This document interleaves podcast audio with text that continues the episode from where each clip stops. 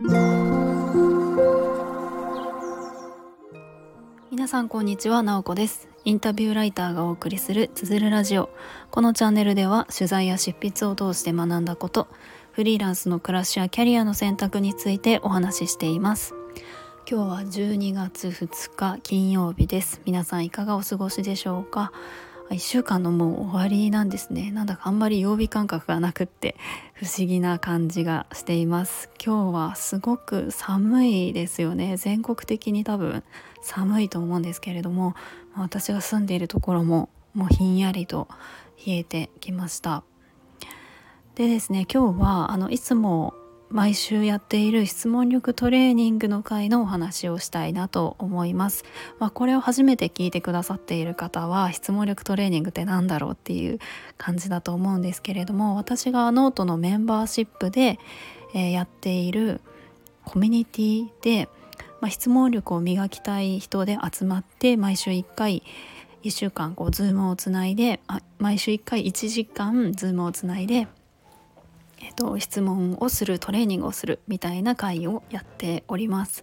でですねこれ8月今年の8月からやっていって毎週土曜日の朝6時半からスタートでやってたんですけれども、まあ、夜の方が参加しやすいっていう声もあったりして12月はちょっと2回は夜やってみようということで昨日の夜ですね木曜日の夜8時から9時までの1時間そのトレーニングをしました。でまあこのトレーニングでえっ、ー、とまあそうそうあの朝と夜だとまあちょっとどういうふうに違うかなっていうところが一つ気になってるところではあってあなんかどっちもそれぞれの良さがあっていいなっていう感じがしました。これちょっと質問力トレーニングの内容ではないんですけれどもと朝だとやっぱ6時半ってすごく早いので、まあ、なかなかみんなこうぼーっとしてたりはするんですけれどもやっぱり何て言うか早起きできるのでその後の時間がすごく充実して過ごせたりとかなんかこうえっ、ー、と何て言うんですかねあのサクッと集中してできるなっていうような感じがしました。で今回初めて夜やってみて夜は夜でなんだかいつも朝顔を合わせているメンバーと夜の顔ってちょっとこう一日をこう終えたなんか感じがしてこうちょっと違いますよね表情っていうか雰囲気みたいのが多分お互い感じたかもしれないですけれどもそんな違いだったりとかあとはそのちょっとこうゆったりする朝よりも少しなんか一日過ごし終えて少しオフに向かっている感じというかちょっと雑談をしたりとかそんなあの時間があったりしてそれはそれでいいなと思ったんですよね。なのでこれ交互にやるっていうのもちょっとありかなと思っています、まあ、12月はちょっと朝と夜とっていうのを交互にやっていきたいと思っております。でえっとまあ今日はその何て言うんですかね質問力トレーニングをやってえー、その後ちょっと一緒にトレーニングをしているメンバーの方とのやり取りでちょっといろいろ考えることがあったのでそれをお話ししたいなと思っています。でえっとまあどういう流れかちょっとお話しするとあの毎回その、まあ、質問をするんですけれどもそのためには何かしらの話が必要ですよね。えっと1人3分ぐらいで何かしらのテーマで話をするんですけれども毎回私が何か話しやすいようにテーマを決めているんですね。で昨日は、えーとまあ、年末ということもあって今年一番の大きな変化は何ですか？みたいな、えー、テーマ設定をして、まあ、メンバーで、まあ、そういったそれぞれ自分の一番大きい変化って何かなっていうところを、えー、シェアして、まあ、その話を受けて、ま質問を出し合うみたいな時間だったんですね。でえっとこれこの回に入ってこのコミュニティに入ってくださっているのが、まあ、スタイフでも配信をされているあのコーチプロコーチの辻さんという方が一緒にあの質問力トレーニングいつもやってるんですけれども昨日はあの都合が悪くて参加されなかったんですね。でまああの自分の、まあ、私自身がその質問力トレーニング終わった後の感想をこうツイッターでツイートしたら、まあ、質問をそのツイッター上で投げてくれましてあのその質問がですね本当に何て言うかあこんな切り口の質問があったのかと 思ったんですけれどもえっ、と2つあってですねその変化はどこから来たものですか？っていう質問と変化の種類はどんな種類でしょうかっていう質問。いやなんかさすがそのコーチ視点だなっていう感じでなんか私は全然思い浮かばないような質問だったんですけれどもこのあの変化の種類はどんな種類でしょうかってあの面白い質問だなと思って確かにその変化と一言で言ってもなんかいろんなあの変化がありますよね。なんていうかその種類というかこうなんか全く違うものにこう変身するような感じなのかなんか変異したものなのかなんかちょっといろんな言葉があるなみたいなところのこう気づきがあってそれはその、まあ、コーチの視点だとこう気づききれてない思考の枠を広げる思考を外にこう広げるようなこう問いっていう意図で、えー、質問をこう投げてくださったんですね。でこれを受けてあの私が考えたのはえっ、とインタビュアーとしてなんかこれを見た時に、えーと、似たような質問っていうのはしてるなっていうふうに思ったんですよね。でコーチの視点だったら、まあ、その人の、えーとまあ、思考の枠を広げるみたいなこう狙いそういった意図で、えー、するなっていうのもあの面白い気づきだったんですけれどもじゃあインタビュアーがこういった質問をする時ってあのどういった狙いなのかっていうところをちょっとお話ししてみたいなと思っています。でイン、えっと、私自身がそのインタビューとかライティングをする仕事をしているので、まあ、あの相手に取材とかインタビューで質問をすることがよくあるんですけれども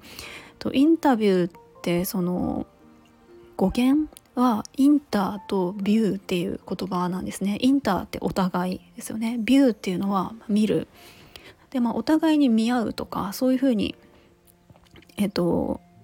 あの語源っていうのを説明されたりもするんですけども私の中でこうイメージしているのはお互いが同じ景色を見るあのお互いに同じ情景を浮かべるみたいなイメージを持ってインタビューをしています。っていうのもですねインタビュアーってその先に、えっと、届ける相手がいるわけなんですよね。インタビューをした後私は記事を書くのでその方のお話を読者に届ける言葉にするっていうのが、まあ、その先にやっていくことなので、えっと、その方の話した内容っていうのを、うんと私が理解してないといけないですし自分が理解することで初めて読者に届けることができるんですよね。なのでインタビューの目的っていうのはその方が何を言おうとしているのかどんな状況を思い浮かべているのかっていうのをシェアしてもらう必要があります。なのでその方の中にはイメージできているものであっても私が分からなかったら読者には届けられないのでそういった意味でその先ほどの変化の種類はどんな種類でしょうか？みたいなその変化と一言で言ってもあのそのもっと深い部分一体どんな変化なのかみたいなのって意外とその喋ってる方はあの分かってても伝わってなかったりとかそれぞれが思い描いてるものが違う可能性ってあるんですね。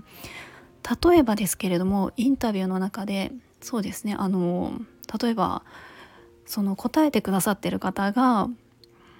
私にとって仕事って遊びみたいなものなんですよねというふうに言った時にその遊びみたいなものっていうのが何を意味しているのかっていうのは話した人受け取る人によって全然違うと思うんですね。例えば遊びみたいなものっていうのを例えば、うんと遊びのようになんかその何もないところからクリエイトしていくっていうのがまあそういう意図で遊びみたいなものっていうふうに言っているかもしれないですしすごく楽しいものワクワクするような楽しいものっていう意味で遊びみたいなものって言ってるかもしれないしその仲間で一緒にこうなんかあのいろんなやり取りしながらやるっっていうのを意味しているかもしれないしそれって全然わからないんですよね。なのでなんとなく仕事って遊びみたいなものなんですって言った時にまあなんとなくはわかるけれどももっと深い部分ではこう鮮明度っていうのはまだまだこう荒いなと思っていてそういった時に例えば、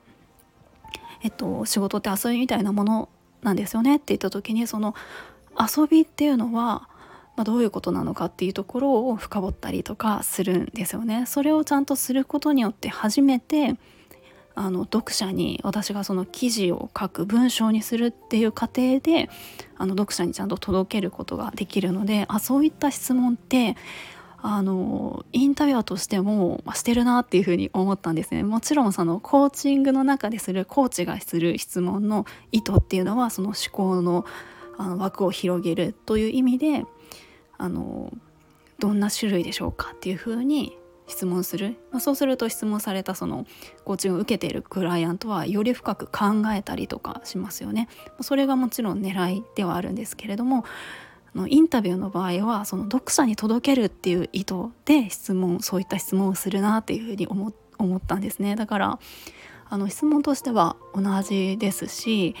えーと、インタビューの中でそういう質問をすることでももちろんその答えてくださった方の思考の枠は広げることに結果としてなるかもしれないんですけれどもだからそういったちょっとしたこう違いっていうのもあるなっていうふうに、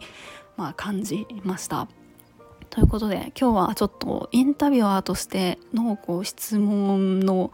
に対する考えみたいなところをお話ししてみました。今日も最後まで聞いていただきありがとうございます。もいもい。Thank you.